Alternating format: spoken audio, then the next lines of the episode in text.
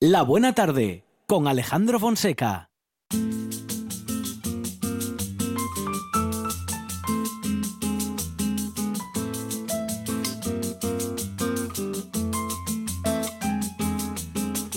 Miraba la ventana y soñaba con ser un astronauta pisando la luna y el cielo lo cruzaban galeones, delfines, cometas, falúas y en la pizarra el profesor dictaba los teoremas. Y en su cabeza sonaba el canto de un gorrión, pájaros en la cabeza. Salía siempre tarde y castigado por no estar nunca donde debiera. Y en casa le esperaban el tedio y la comida servida en la mesa. De fondo el rumor de un televisor y madre suspirando. ¿Dónde andas, hijo mío? Siempre en las nubes y nadie escucha el telediario pájaros en la cabeza y volar. A donde las ventanas siempre están abiertas, donde el humo de tus pasos nos enseña a vivir. Pájaros en la cabeza y soñar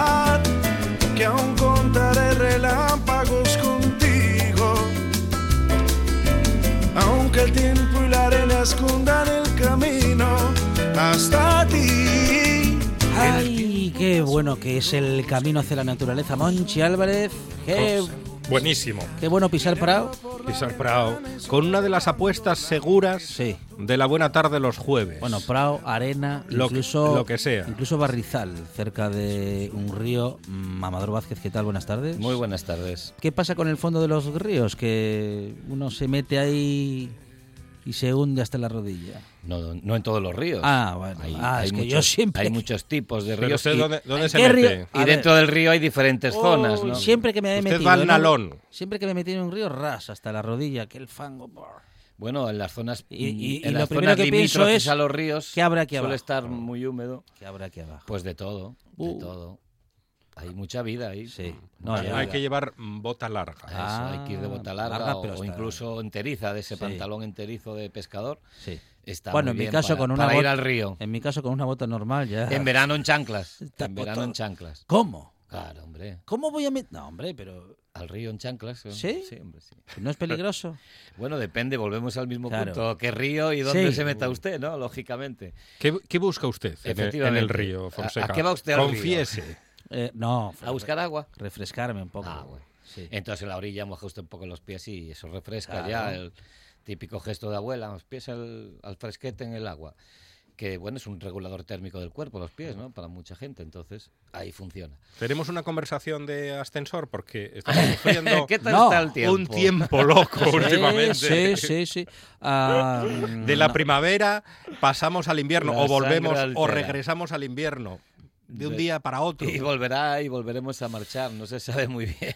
Es Dan, posible. dan lluvia para la semana que viene otra vez a destajo. Es posible Frío, que si calor. Sí. empezamos justamente como comenta Monchi Álvarez, como hemos empezado la semana pasada, ahora ya refrescó bastante, pero eh, tuvimos la semana pasada, sobre todo el fin de semana, un verano adelantado, una primavera fuera de estación, 20 grados, 22, incluso 24 al sol. ¿Eso vuelve loca la naturaleza o con dos o tres días no, no, no es suficiente? Sí, sí, los vuelve locos porque va acompañado de- sí. del- del aumento de luz. Estos Ajá. días ya ha aumentado también la luz considerablemente. Se nota ya.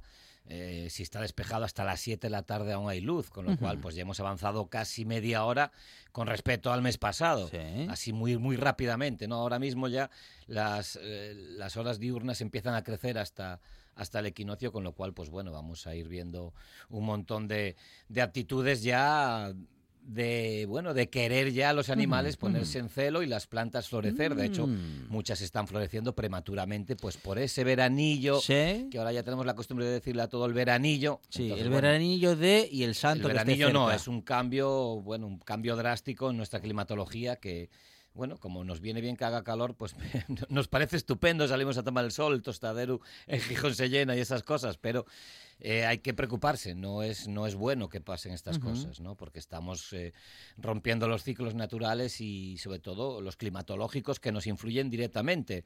El ritmo y el flujo de aguas es, fundamental para la vida en este planeta, pero para nosotros por demás. ¿eh? Ya sabemos que hay problemas de, de sequía en muchos sitios del planeta y bueno, aquí en el norte de momento vamos librando, pero ya se está notando que hay veranos en los que hay más sequía de la, de la determinada, que hay incendios fuera de época por calores que no vienen a cuento.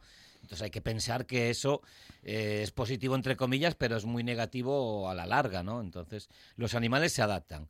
¿Qué pasa? Que si el cambio es muy brusco de, de, estos días benignos a unos días muy malos, muy malos, pues puede causar bajas. ¿Eh? en, pollos que hayan nacido muy, muy prematuros o insectos que se hayan deshibernado o que hayan salido del letargo invernal demasiado pronto y les pille una helada y, se queden por el camino, ¿no? Eso es, parte del, bueno, del juego de la vida, es parte del juego de la vida.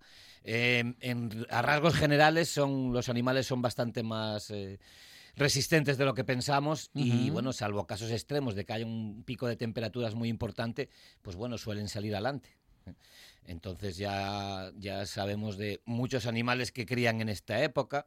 Eh, empieza ya eso, el celo, el celo de las aves, por ejemplo. Eh, ya ahora, en febrero. Muchas ya, ya están en celo. Eh, el caso, por ejemplo, del, del ratonero es muy, muy obvio, muy evidente porque, bueno, se, se, ve muy, muy fácil, ¿no? Es un ave que a grandes alturas realiza vuelos de cortejo, eh, las parejas juntas, hacen vuelos circulares, eh, se bajan en picado, remontan en los dos juntos.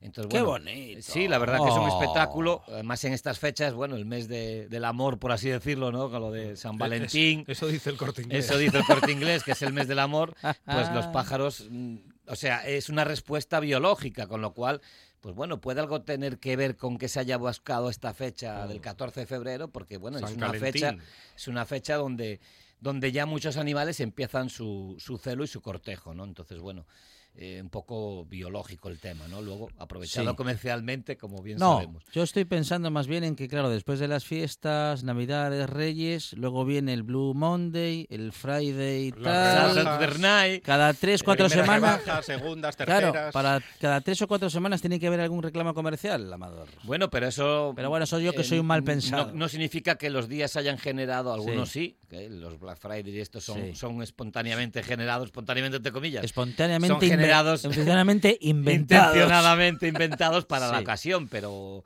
eh, hay otros que no son así, ¿no? Que se han aprovechado porque ya existían como una celebración pagana o tradicional y se han aprovechado comercialmente para, bueno, meternos por los ojos todo lo que puedan.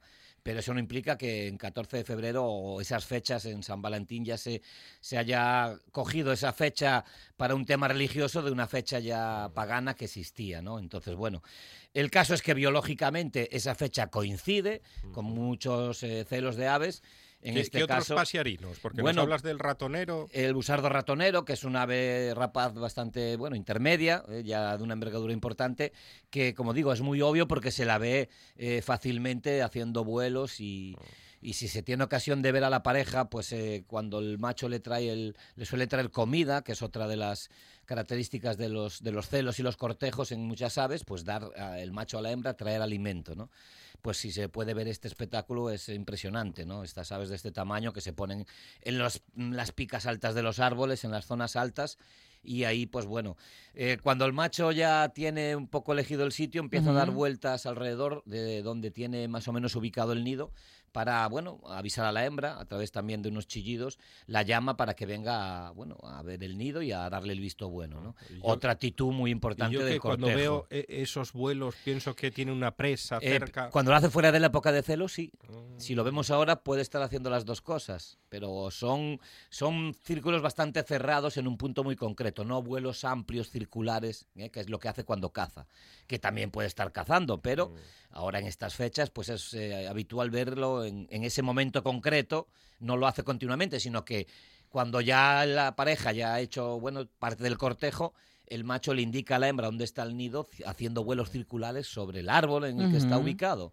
¿Y para otros- que ella lo localice. ¿Y qué otros pasiarinos Bueno, encontramos en celo? El mochuelo, que luego lo escucharemos, hemos Ajá. traído hoy el canto para Sí. ver que el mochuelo, pues como es muy discreto, una ave nocturna, una ave rapaz nocturna de las más pequeñitas, eh, como es muy discreto, bueno, vistosamente no, no llama la atención, el macho y la hembra son iguales, pues es mediante el canto, mediante el sonido, como, bueno, consigue pareja y atrae a la hembra, ¿no? Entonces luego escucharemos ese canto espectacular y es otra ave que en estas fechas pues ya está emitiendo pues por la noche, al amanecer también y al atardecer esa especie de bueno llamada lastimera, esa especie de miaguido que bueno pues intenta atraer a las hembras y defender también el territorio. Ah, ¿eh? quiere dar pena. Bueno, eh, se, un- po- se es- podría entender desde nuestro punto de vista, Un viejo, pero un viejo truco es que humanizarlo. no siempre funciona. No, Yo no, diría- dar pena no funciona Yo casi diría nunca. que no funciona. Porque no, a la larga no es nada bueno. Pero bueno, El mochuelo lo utiliza. el- a, A ver, nosotros al a ver, oírlo pues nos puede dar esa sensación espere humana, que ¿no? recuerde un poco. No, efectivamente, no funciona nunca. El urogallo también es otra ave que ahora en estas fechas también está de cortejo Sí. o va a empezar a estar de cortejo y a Sí, medida sí que se- avance sí, se llama Washington el Uruguay. el urogallo El uruguayo, pues eh, también, ¿no? En estas fechas ya empieza a buscar su, su esplanada para llamar la atención de las hembras, con ese cortejo también espectacular. Si los ese sonido único. Bueno, en donde sea, en donde sea que estén. en donde Eh, estean. en- en estean, pues esta- estarán. En algunas zonas de Europa aún persisten con bastante abundancia. Aquí, por desgracia, sabemos que es un ave, bueno, pues que, que algún día diremos eso. Eh, Alguien ha visto un uruguayo. Eh, bueno, pero es espectacular ese cortejo que tienen. Es una pena también por eso eh, perdernos esa, esa gran época de celo del uruguayo que, bueno, es eh, impresionante. El que lo haya podido ver o escuchar, eh, aunque sea en vídeo, es eh, algo espectacular. ¿no? ¿Saben que los cocineros de los zares hacían ensaladilla rusa y uno de los ingredientes era la carne de urogallo y otro el caviar? Anda. ensaladilla. Vaya diferencia. Vaya. ¿Cómo, ¿A cómo hemos llegado a esto? Pues prefiero la de ahora. La ¿eh? normal. Sí, sí. Bueno, La no, españolizada igual. así en general, no. Claro, no, no. La, la que está en un bar de carretera. No, eh, criando solera, no. casa, No, la haga usted en su casa. Esa es muy peligrosa. Esa es no, no. peligrosísima. Yo, ensaladilla en casa. Ay, ay, muy buena. La de con los un- zares no le convence. No, no, no. Con un poquitín de cebolla muy finina también, ¿eh? Mm, Está muy rica. No le va ¿eh? mal. No le va mal. Bueno, las aves acuáticas no sé si les gusta la ensaladilla, pero están también ahora algunas de ellas empezando algunos cortejos y empezando a emparejarse. ¿eh? Les empieza el celo y empiezan los machos a bueno a buscar a las hembras, a intentar también eh, demostrar que son superiores, que tienen un plumaje estupendo, que están súper sanos, porque el tema del celo, pues prácticamente es un, bueno, pues es una exhibición, ¿no? En todos los sentidos.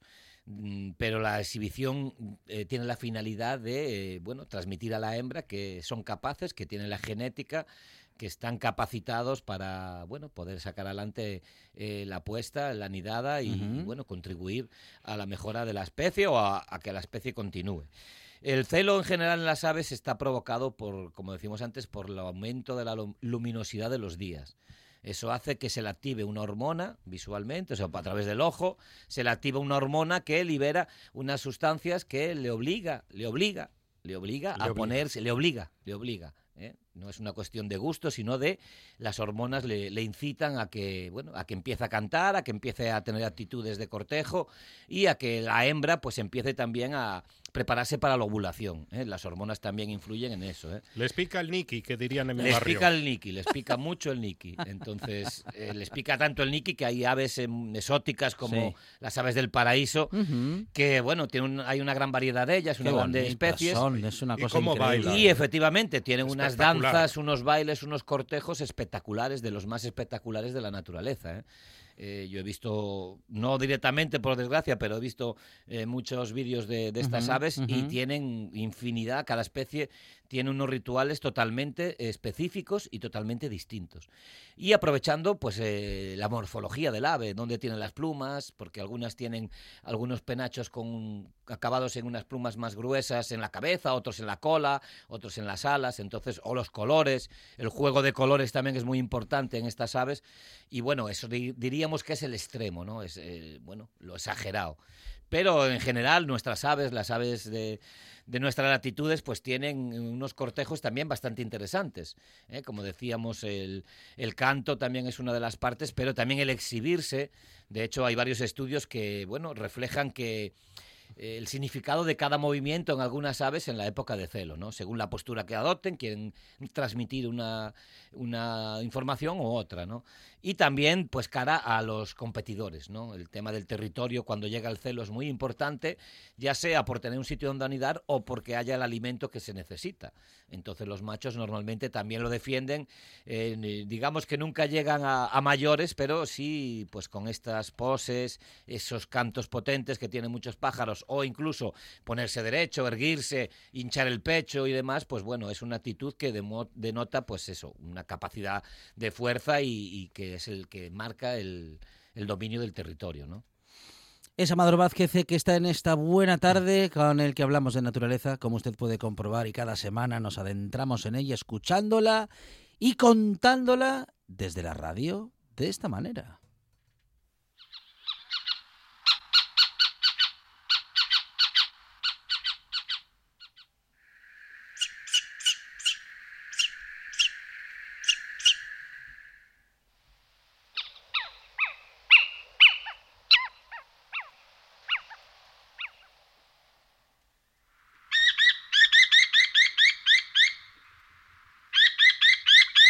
Decíamos antes, estamos escuchando al mochuelo, el mochuelo europeo, el Atene noctua, en asturiano conocido como miagón, ¿eh? ese nombre que da por estos ah. miaguidos que se oyen, estas especies de maullidos. O sea que se, podría confundir, para el que no sepa mucho, con un gatillo. Sí, con un, con un, a ver. un sonido lastimero de un gato. Ahí está, a ver este tipo de sonidos ¿eh? se podría confundir perfectamente con un miaguido, ¿no? con, un, con un maullido. Y de ahí el nombre, ¿eh? de miagón, porque parece que está, bueno, como pidiendo un poquito, oye, atendedme y demás. Y lo que está haciendo, ¿eh? que decía antes el señor Monchi, de que está dando un poco de pena, ¿no? Porque nos da esa sensación de que este sonido, pues bueno, como es lastimero, que parece que, bueno, que le pasa algo, ¿no? Pero es un sonido muy, muy llamativo, muy concreto, que lo que intenta es atraer a las hembras en alguno de los sonidos, en otros se intenta pues eh, alejar a los posibles competidores. ¿eh? El sonido más potente, el sonido más agudo, es el que nos dice que, bueno, que está diciendo aquí estoy yo, cuidadito, este es mi territorio y aquí quiero criar yo, ¿no? Y los otros, los eh, chillidos un poquito más, más bajos, más cerrados, lo que está es llamando a la hembra y diciéndole que está ahí disponible y que está capacitado, pues bueno, como decíamos antes, para, para llevar a cabo la tarea de de tener conjuntamente pues esa nidada. ¿no?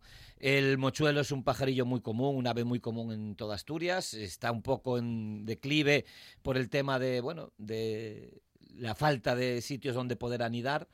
Eh, pues cada vez hay menos edificaciones viejas, se derrumban, se eliminan, se hacen solares y bueno, estos eran sitios donde antiguamente pues el, el mochuelo encontraba refugio y encontraba un sitio donde anidar, porque su manera de anidar es un, agujero existente, puede hacerlo un árbol, pero prefiere, pues eso, muros viejos, casas viejas, eh, campanarios, eh, casas eh, medio derruidas, en cualquier tipo de construcción humana donde pueda, bueno, pues tener un cobijo.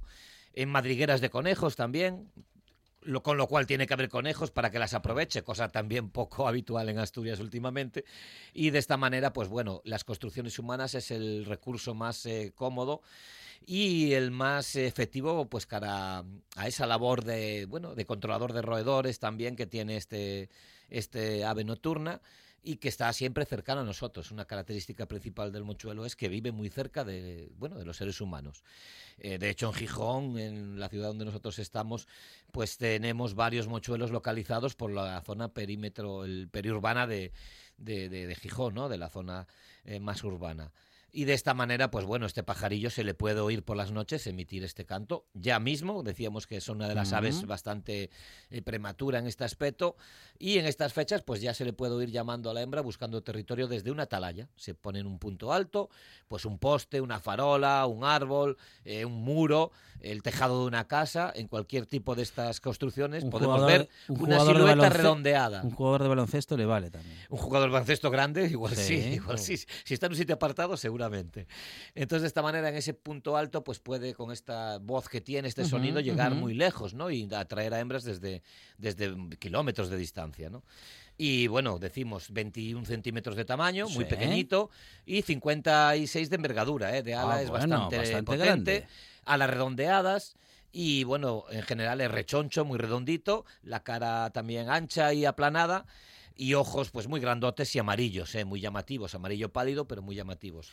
El tono general es pardo con motas eh, color crema o colorante que le bueno le camufla muy bien en el- los territorios en donde vive, en las zonas eh, con arbolado pero con terrenos abiertos donde caza, ¿no? Es Amador Vázquez, que es integrante del colectivo ornitológico Caraballera del Tragamón y también responsable de Picatura Naturaleza, www.picaturaнаturaleza.es. Mm, Amador, ¿actividades en Picatuero? Bueno, este fin de semana tenemos la visita ornitológica con el colectivo Ah, en muy el bien. botánico. Eh, con la entrada gratuita a las diez y media, dos horas de recorrido para conocer y bueno poder observar. Ahora mismo están las aves ya muy activas. Vamos con, si tenemos, no hace falta, si- pero si tenemos, vamos con binoculares. Eh, sí, es importante llevar bien. siempre prismáticos para ver aves. eso es. eh, y sí, el que lo tenga que los lleve. eh, solemos llevar varios, Sí. pero bueno, es importante para poder ver eh, las aves. Sabéis que a veces eh, es un momentito lo que la puedes ver, con lo cual, pues si llevas un binocular es fácil que la veas y te lo tienen que dejar, pues ya te la perdiste, ¿no? Entonces, bueno, recomendable eh, la visita y llevar binoculares, por supuesto. Amador Vázquez, muchas gracias. A vosotros, chao. Ahora en RPA puedes rebobinar cuando quieras. Rebobinar cuando quieras. Accede a www.rtpa.es y disfruta del servicio a la carta de RPA. Toda nuestra programación donde quieras y cuando quieras. Asturias. Comenzamos jornada de martes. RPA, la radio autonómica. La radio autonómica.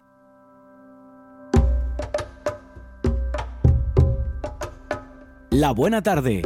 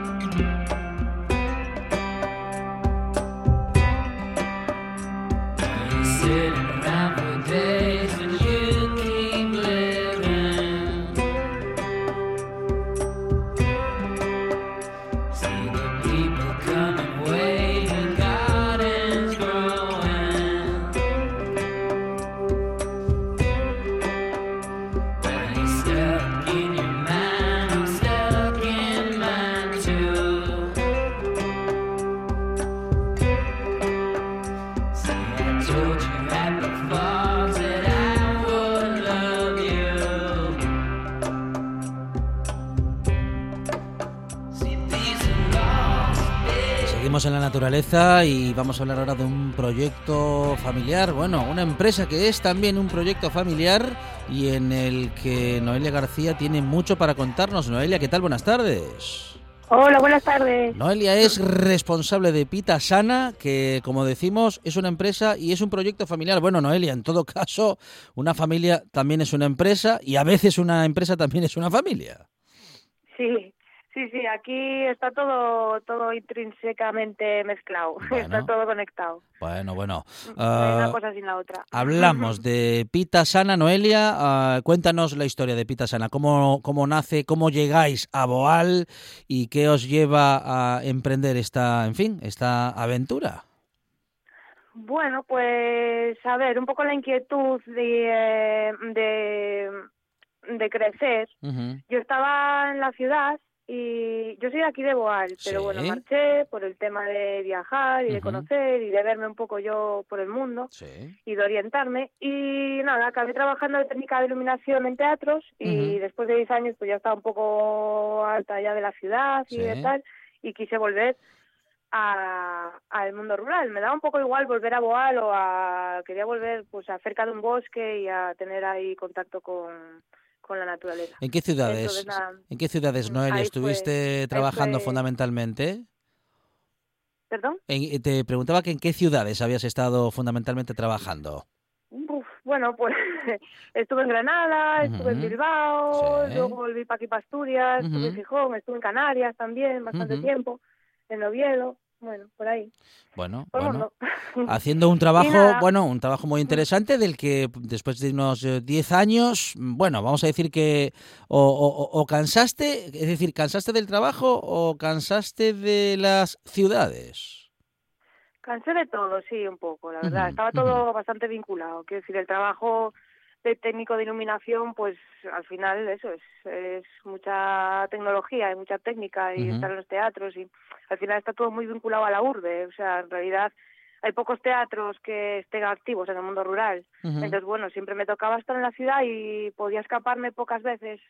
La verdad es que me llama bastante, siempre me llamó mucho. Yo nací en un pueblo, no sé si por eso o por sí. qué. Y bueno, nada, tenía muchas ganas de volver. Entonces. Y desde que te alejaste de, desde que te ale- alejaste de Boal, siempre habías tenido, bueno, vamos a decir que, o en un momento determinado en ese proceso, en esos 10 años, empezaste a tener ganas de, bueno, de volver a estar más en contacto con la naturaleza.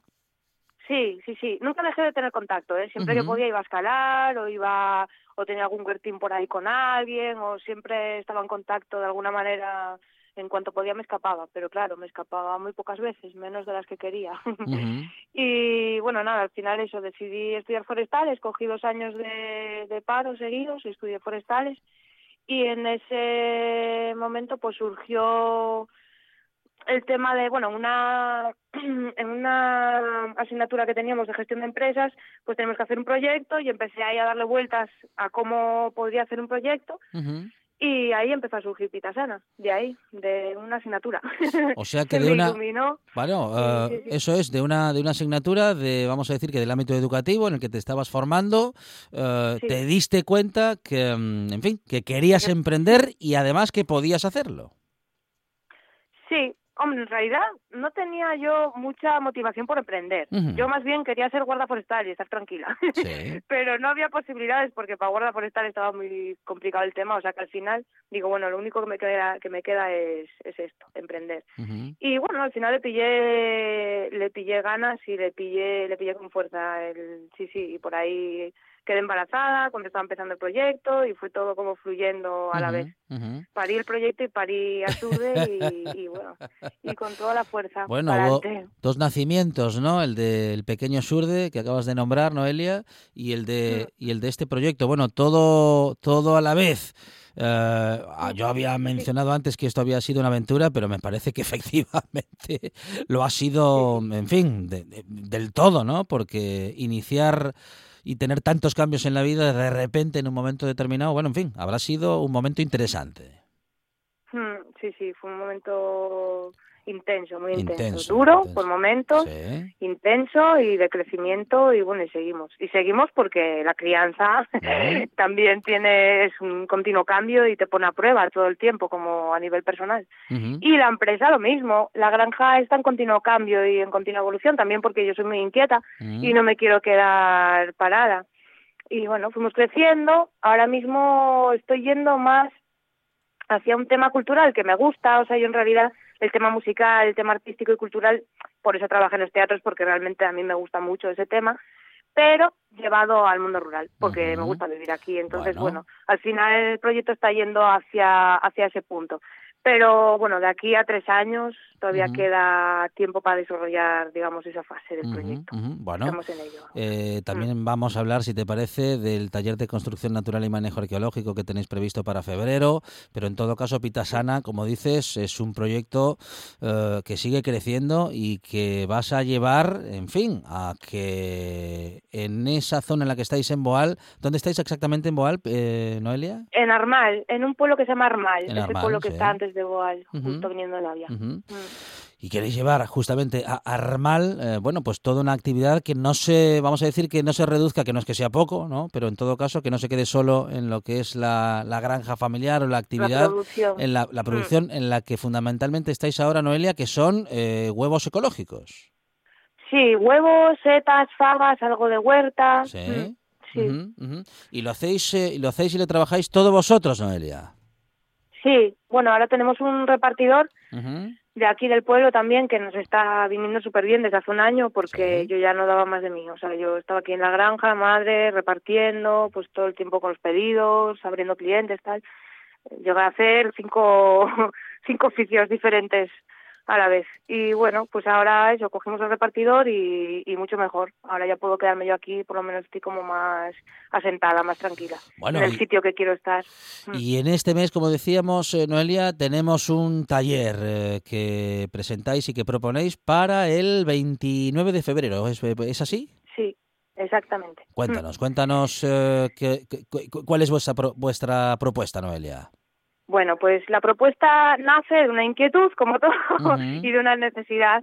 La necesidad es que tenemos un pajar, pues que pues entra humedades en el pajar, eh, le falta terminar de hacer, digamos, quedó como un poco a medias, hay que revocar, hay que hacer unas cuantas cosas.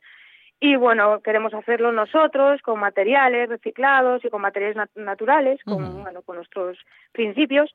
Entonces nos faltaba información y eh, bueno, estamos en una plataforma donde hay mucha gente que aporta eh, de diferentes ámbitos y en esa plataforma pues apareció Ezequiel, que es eh, argentino, tiene otros proyectos también argentinos de agroecología y de construcción natural y tal, y que hace viajes a Europa y ahora mismo pues está en Portugal. Entonces surgió eh, el enlace ahí de que él pudiera venir aquí a hacer ese taller donde nosotros nos formamos y aparte, ¿por qué no? Él pueda pagarse el viaje de Portugal aquí a Asturias y compartir esa información con más gente. Entonces, bueno, es un poco la inquietud de, de juntar a gente aquí en el mundo rural y de hacer actividades que puedan servir a más gente, dar un poco de vida también a la zona y a, y a lo que es la granja. Y luego el tema de la información, esa información tan, yo creo que importante, de autogestionarse una construcción o unas fincas de forma sostenible y agroecológica. Bueno, acceder a una información que muchas personas no tienen, eh, también acceder a, bueno, en fin, a, a datos que nos pueden acercar, Noelia, a una iniciativa, como en su momento os sucedió a vosotros también.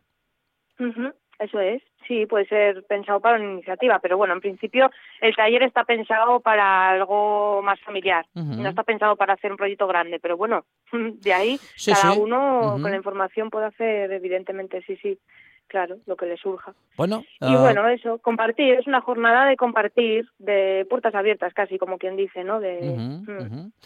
Bueno, es eh, Noelia García, responsable de Pitasana, quien eh, junto a Pablo Vélez y el pequeño Surde están en esta aventura familiar y empresarial, eh, bueno, pues haciendo muchas cosas muy interesantes, siempre en contacto con la naturaleza y ya de paso, Noelia, dinamizando la conocida y denominada zona rural.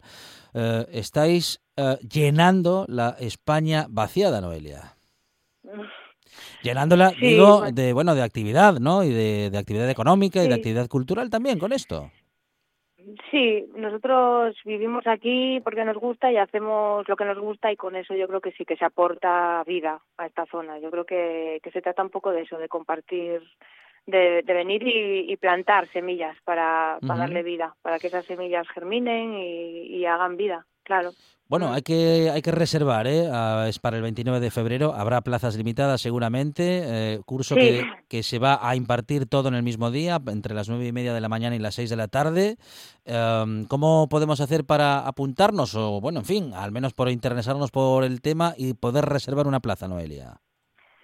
Bueno, pues pueden llamar directamente a mi número de teléfono, al 647-232654, o eh, inscribirse en la plataforma.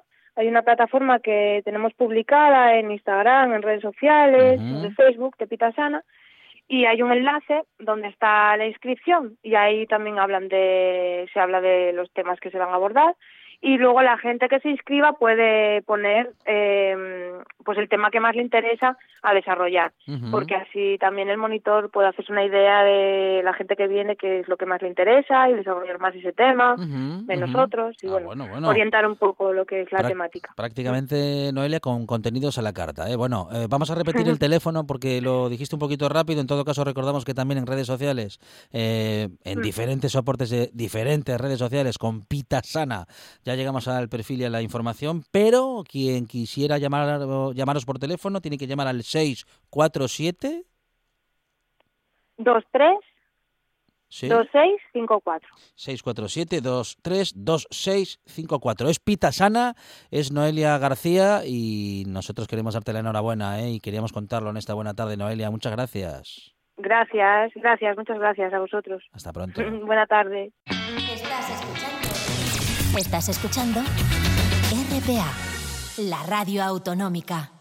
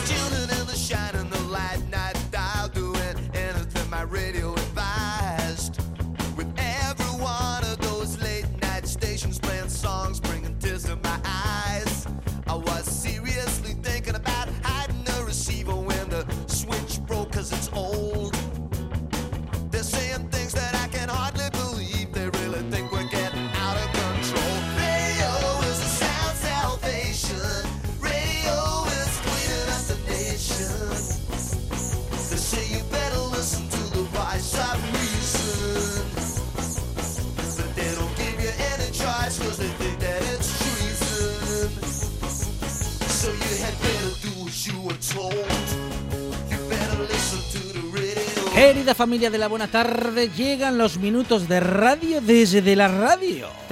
Ah, maravillosa palabra y concepto, idea, profesión, la radio. Y en este gente de radio Monchi Álvarez ah, seguimos eh, entrevistando a compañeros y compañeras de esto, de hacer radio. A ver si se nos pega algo. ¿eh? Y hoy con un periodista, escritor, apasionado de la historia, mente inquieta, director y presentador de un programa de culto, La Rosa de los Vientos, Oh, en Onda Cero. Bueno, Bruno Cardeñosa, ¿qué tal? Buenas tardes. Hola, muy buenas, ¿qué tal? Muy bien, muy bien, ¿Cómo Bruno. Un gustazo para nosotros poderte saludar en esta buena mí. tarde, ¿eh?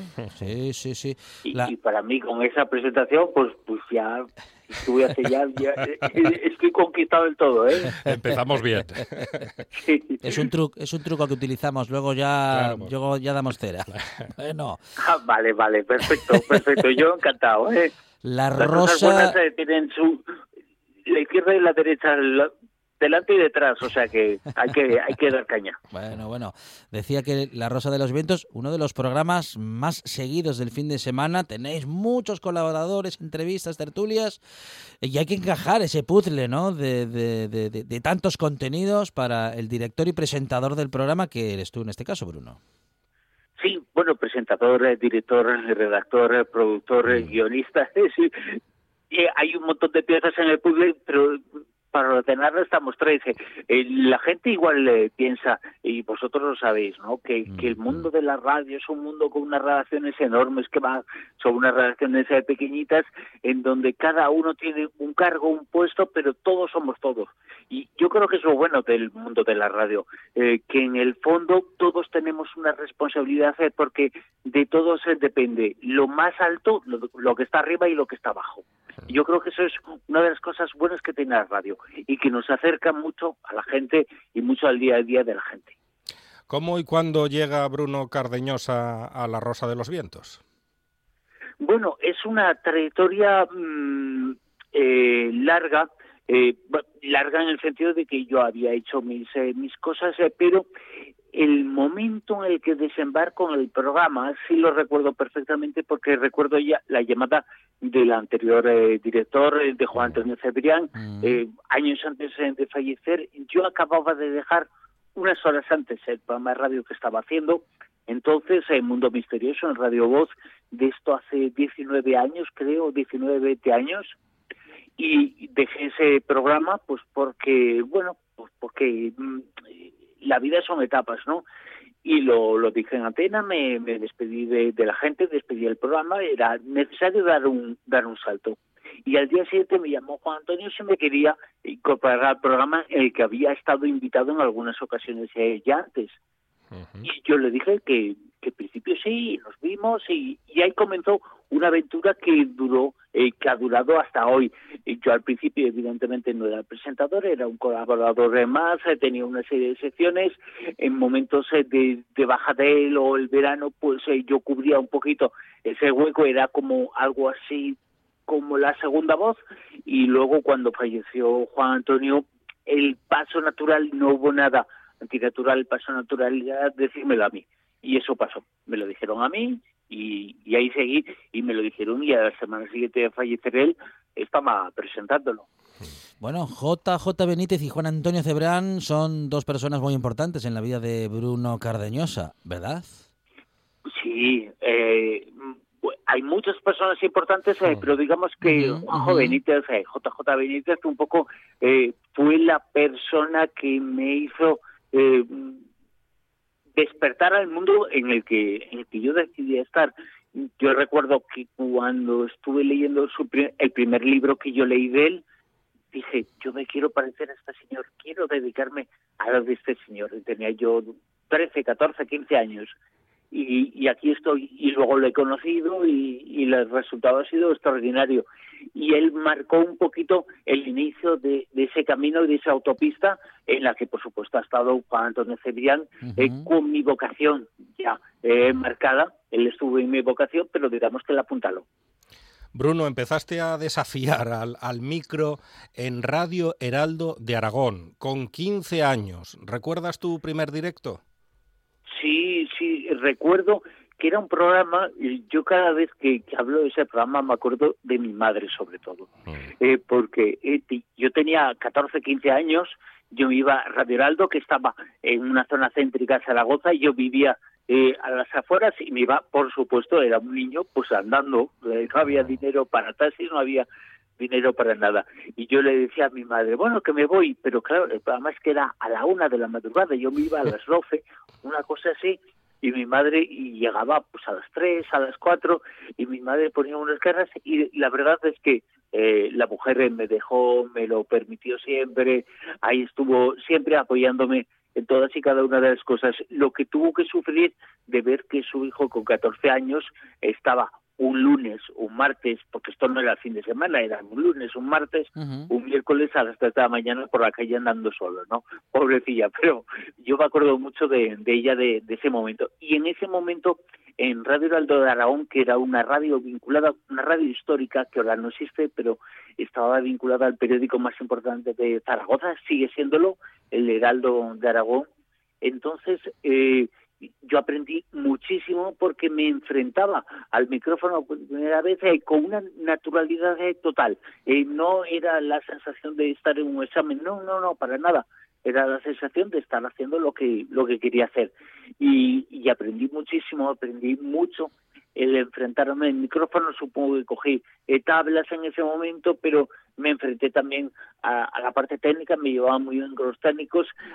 Funcionaba aquello como una radio grande de provincias, eh, pero como una radio grande y yo aprendí muchísimo en esa en esa época. Fue una época muy importante para para mí a nivel eh, personal eh, y para un niño de 14, 15, 16 años comenzar la radio sin ningún tipo de, de pretensión eh, es importante. Ahora lo veo con el paso del tiempo, 30 años después, veo que esa escuela eh, fue fundamental en lo que soy hoy. ¿no?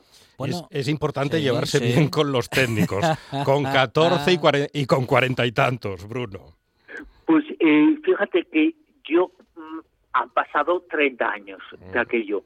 Yo mantengo contacto con los técnicos, pero no con los presentadores de aquel programa. O sea, que me llevaba muy bien con ellos, ¿no? Muy bien.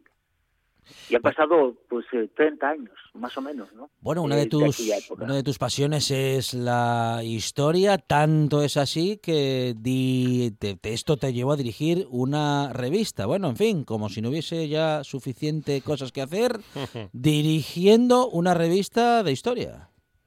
Pues sí, eh, no sé, me, me metí en ese lío hace cosa de 11, 12 años y sigo en él, eh, todos los días eh, dirigiendo esa revista de historia, pues intentando, sobre todo, yo creo que la vocación de uno, eh, la historia, por supuesto, está ahí, pero sobre todo es eh, la divulgación, contar cosas y hacer periodismo, porque yo siempre he pensado que se puede dar la última hora de la historia, de lo que ocurrió eh, ayer o hace mucho tiempo.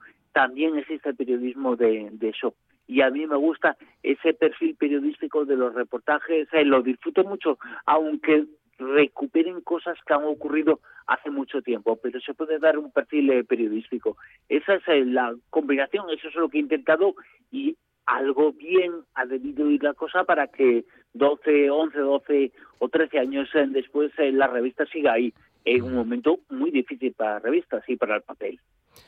¿Qué escuchaba Bruno Cardeñosa cuando era un chavalín? ¿Y, y dónde lo escuchaba? ¿En la cocina, en la habitación, en la calle, paseando el transistor? No, no, eh, eh, pa- paseando no, fíjate, eh, yo decía, pero la gente, ¿por qué escucha la radio? Porque ha cambiado mucho el, eh, la forma de escuchar la radio. No la radio, pero la forma de escucharla sí que creo que ha cambiado un poquito. Antes era muy habitual encontrarse con la retransmisión del fútbol, cuando existían sí, sí, esas sí. eh, cosas eh, que eran los carruseles, cuando todos los partidos eran casi a la misma hora, se conectaba con un sitio con otro, y la gente, el señor en la calle con el aparato de radio, con el transistor, con los casquitos, o sin los casquitos escuchando la radio en bajo, porque entonces el mundo era eh, se escuchaba en bajo. Ahora parece que eh, se pone la radio alta para que lo escuche el de al lado y tú no te intereses de nada. Pero bueno, eso es una crítica social que, que también eh, que también hago habitualmente. Pero yo escuchaba eh, entonces eh, en supongo que muchas cosas, pero lo que me acuerdo y lo que me ha acordado eh, siempre es el momento en el que yo me ponía el hilo musical, no la radio, no el transistor, exactamente, pero el hilo musical eh, con Radio Nacional, con el deporte, precisamente. Y yo escuchaba y fantaseaba, que era como Gonzalo, fantaseaba cosas, pero, pero no tenía ninguna intencionalidad eh, de parecerme eh, a ellos. Pero yo entonces eh, lo escuchaba y tumbaba una de las camas en, en casa. Siempre he sido pasivo en el sentido de que cuando he escuchado la radio, y creo que es bueno, para mí ha sido bueno, cuando he escuchado la radio no he compaginado, y eh, ojo que es una ventaja de, de la radio, se puede escuchar la radio y hacer otras cosas, eh, pero yo no las hacía. Yo escuchaba la radio y escuchaba atentamente lo que se decía en ese momento. Y no era un transistor, era el hilo musical que entonces eh, todo el mundo tenía y que ahora nadie tiene, evidentemente. Buenos momentos y... El Canal 5, sí me acuerdo yo perfectamente, el Canal Canal 5 del, del hilo musical. Buenos eh, momentos de radio seguro que habrás tenido muchos, otros que no tanto y el, el momento de recordarlo es este, ¿eh? Claro, es que uno recuerda muchas experiencias y muchos eh, momentos. eh, el momento en el que escuchaba eso era muy importante, evidentemente. Eh, los eh, primeros momentos en la radio Onda Cero eran muy importantes. Los primeros momentos eh, en Radio Voz eh, fueron muy importantes porque fue como mi escuela definitiva. Eh, antes, un poquito antes en Onda Cero y un poco después de, de Radio Heraldo. En Radio Heraldo yo era un, bueno, pues un, un principiante y, y ya está. Luego existían otras cosas, existieron existió un programa que se llamaba no me La Otra Orilla, fíjate Ujú. cómo se llamaba, La Otra Orilla en Radio Mai, Radio Margen Izquierda, que es una radio que sigue existiendo todavía en Zaragoza y que estaba enfocada y tenía una sensibilidad eh, Zaragoza estaba dividida en dos eh, sitios, en la parte derecha, la parte izquierda, eran márgenes del río, el río Ebro, y digamos que la parte rica estaba a la derecha del río Ebro y la parte eh, que estaba a la izquierda, la margen izquierda, Radio Mai, Ujú. estaba un poco, era la parte pobre de, de la ciudad. Ahora eso ya no es así, ahora ya se han igualado mucho las cosas, eh, pero entonces yo sí tengo un recuerdo de ir a la radio y yo ya entonces era muy era una persona muy dispuesta a estar era una radio muy pequeña en donde uno era técnico era locutor era absolutamente todo en cada programa. Y yo recuerdo que ya entonces eh, me decían no no puede venir de la tarde pues hacía yo la sustitución. Y para mí era una escuela porque se aprendía el directo se aprendía a enfrentarse además en la soledad eh, de eh, de la radio. En la radio tú puedes estar hablando a cientos de miles de personas. No era el caso de Radio Mai, evidentemente, pero puede ser el caso de, de Onda lo que estoy haciendo ahora. Estás hablando en realidad a mucha gente, pero no tienes a nadie enfrente. Y esa soledad, ese juego de esa soledad acompañada, yo creo que es eh, muy importante en el mundo de la radio. Yo recuerdo mucho esos eh, momentos con 16, con 17 años, llamaba a alguno de mis amigos y se venía conmigo a hacer un programa radio en directo y, Claro. y ahí se venían. O sea que, y, y guardo los guiones ¿eh? de, de entonces, eh, porque yo siempre he sido de guion. He sido, digamos, de la escuela clásica, he sido de, de guion. Sube música, baja música, loco, que es el locutor, dice tal, dice cual. Y hace tal, hace cual. Aunque no se le haga caso, pero digamos que el guion marca un poco una improvisación perfectamente estudiada de las cosas. Es el eh, camino y estamos aprendiendo un montón de cómo han de hacerse las cosas en la radio, Bruno. ¿Qué es la radio para Bruno Cardeñosa? Y mm, la radio es eh, parte de mi vida, por supuesto, eh, eh, parte de mi vida, eh, parte de mi disfrute y mis cabreos. eh, pero a mí los cabreos se me, se me pasan porque no me cabreo con la gente. Yo soy muy luchador, muy competitivo. La vida igual me ha llevado un poco a eso. No existe el pasado mañana, existe el hoy. Yo creo que la radio es inmediatez y entonces en la radio en mi vida he supuesto eso, inmediatez en lo que transmito, inmediatez también en lo que me reporta.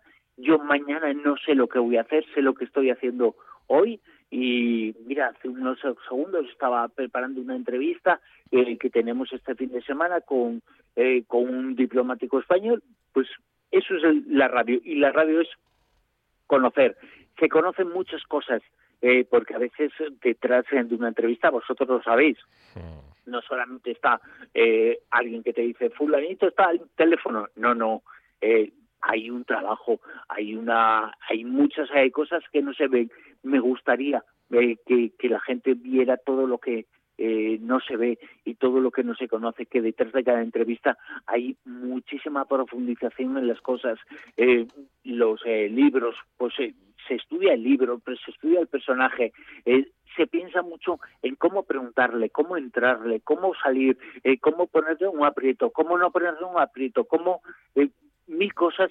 eh, cada entrevista puede durar 20, 30, 15, una hora, pero dura mucho tiempo más y se aprende muchísimo eh, sobre sobre cosas. eh, se aprende muchísimo sobre sobre la radio, sobre los personajes, sobre los eh, temas ante los cuales te tienes que enfrentar por primera vez en algunos casos y lo disfrutas. Yo creo que, que la radio es eh, de disfrutar, eh, disfrutar la inmediatez y, y, y mil lecciones que a veces eh, ni siquiera yo tomo en cuenta. Bruno Cardeñosa, uno de los, eh, dire- o sea, director y presentador de uno de los programas, eh, en fin, clásicos de la radio grande de nuestro país, de La Rosa de los Vientos, junto a Silvia Casasola. Bruno, muchísimas gracias y un abrazo desde la buena Gracias a tarde. vosotros. Un abrazo. Abrazos, chao, hasta luego.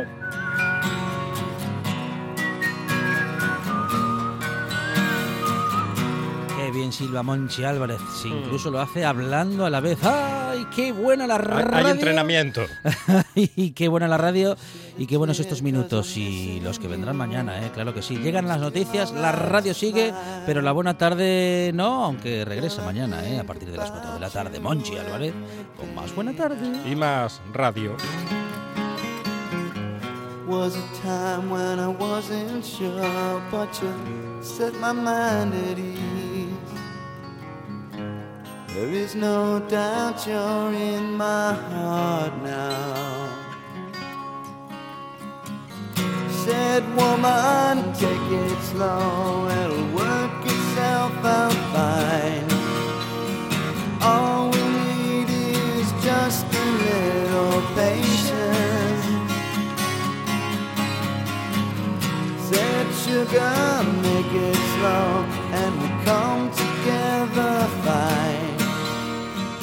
All we need is just a little patience.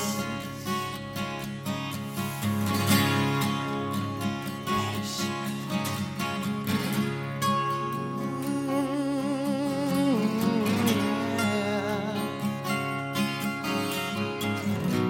I sit here on the I'd rather be alone If I can't have you right now I'll wait dear Sometimes I get so tense But I can't speed up the time But you know love there's one more thing to consider said, woman, take it slow. Things will be just fine just use a little patience. Since you gotta take the time, cause the lights are shining bright. You and I've got what it takes to make it. We won't fake it. Oh, I'll never break I can take.